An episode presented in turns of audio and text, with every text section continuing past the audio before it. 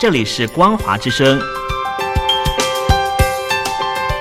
听众朋友，从现在开始，请您一起来关心最近发生的新闻事件。欢迎收听《光华随声听》。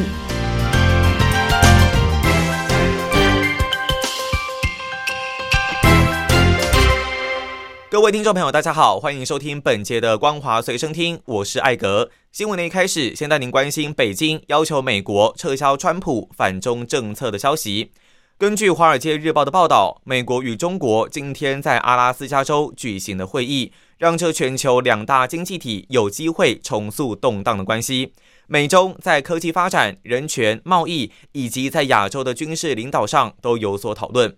美国官员表示，这场会议让华府有机会对中国的许多行为表达不满，像是缩限香港的自由、在南海扩张海军的军事势力、对美国盟国施加经济压力、违反智慧财产权以及侵犯网络安全等。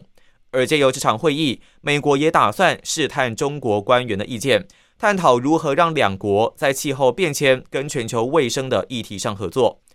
中国方面提出不同的议程，与华府几乎没有重叠，这也显示两国的想法差距有多么的遥远，以及要修复关系是有多么的困难。首席计划内容的消息人士指出，中共中央外事工作委员会办公室主任杨洁篪与外交部长王毅打算敦促美国的国务卿布林肯以及国家安全顾问苏利文。取消川普政府对中国实体还有个人寄出的制裁以及限制。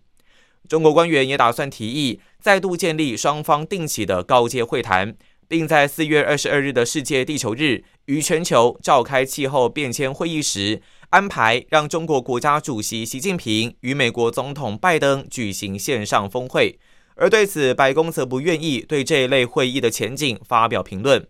另外，中共也希望美方收回的措施，包括中国对华为与中芯国际等中国企业的销售限制，对共产党党员、中国学生和国家媒体记者实施的签证限制，以及关闭中国驻休斯顿领事馆等。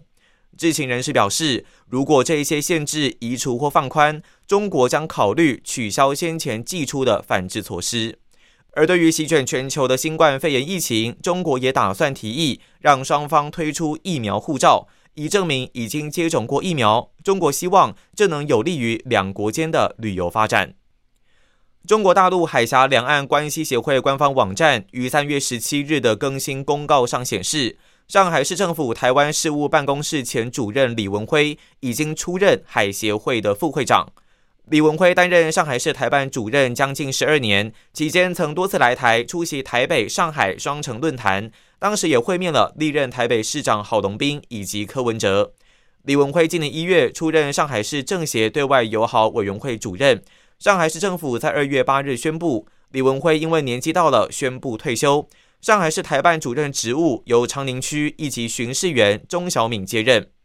海协会是受到中国国务院台湾事务办公室业务管辖的大陆社团法人，也是台湾海峡交流基金会的对口机构，各自受到两岸的官方委托，处理代办协调两岸事务。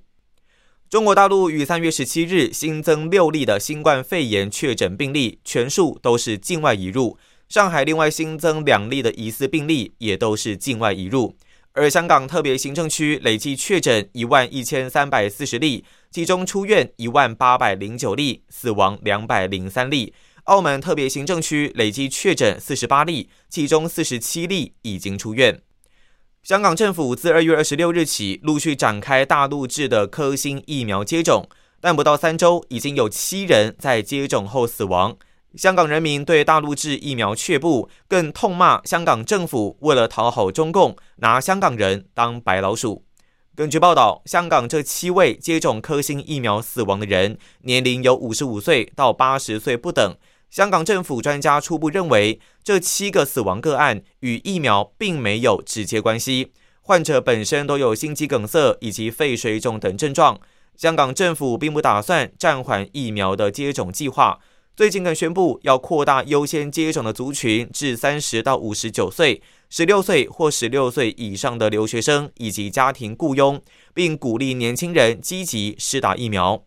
但大陆制疫苗的安全性遭到质疑，接种意愿本来就不高的香港人更不敢去接种疫苗，掀起了一阵科兴退针潮。香港八间可以接种科兴疫苗的社区疫苗中心都没有预约额满，有针无人打的情况越来越严重。有香港民众表示，中共一直没有公布大陆疫苗接种后的分析数据，让疫苗的安全性不断遭到怀疑，因此拒绝施打疫苗。中国大陆国台办提出简称“农林二十二条”措施的政策，声称将支持台湾人与台资企业在大陆农业、林业领域发展，适用范围包括近期颇受关注的凤梨等水果。而大陆委员会，也就是陆委会，则以书面回应指出，从现实面来看，中国大陆过去推动的台湾农民创业园、对台湾的三十一条、二十六条等措施。大多数台商及台湾农民的感受是口惠而实不至，和雷声大雨点小，只对少数台湾人有利，却对大多数农业以及农民造成伤害，只会使台湾人民产生反感，而且不利于两岸关系的长远发展。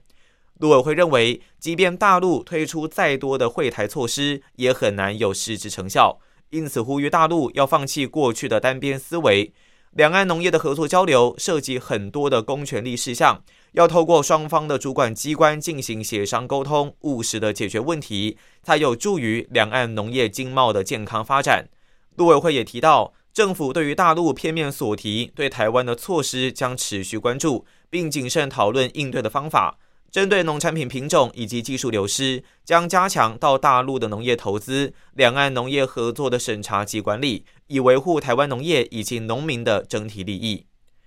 中共的国家统计局在最近的公布数据显示，今年二月，大陆十六岁到二十四岁人口的失业率达到百分之十三点一，远高于全大陆城市失业率的百分之五点五。中共的官方数据显示。今年将有九百零九万名的大学毕业生进入职场，远高于去年八百七十四万名，创下新高。但职缺却不断的在下降。大陆城市的工作职缺从二零一八年的一千三百六十一万个，降到二零一九年的一千三百五十二万个。而且在新冠肺炎疫情的冲击下，二零二零年的城市工作职缺再降到一千一百八十六万个。分析指出，年轻人就业越来越困难。而大量的年轻人失业，也显示大陆经济复苏的数据造假。如果经济已经恢复到疫情前的水准，那么就业也应该要恢复，至少差距不会那么大。但现在的失业数据和去年疫情封城时的数据几乎相同，意味着大陆的经济现状和去年封城时可以说是相差无几。以上就是本期的光华随身听，感谢您的收听，我是艾格，我们下次见。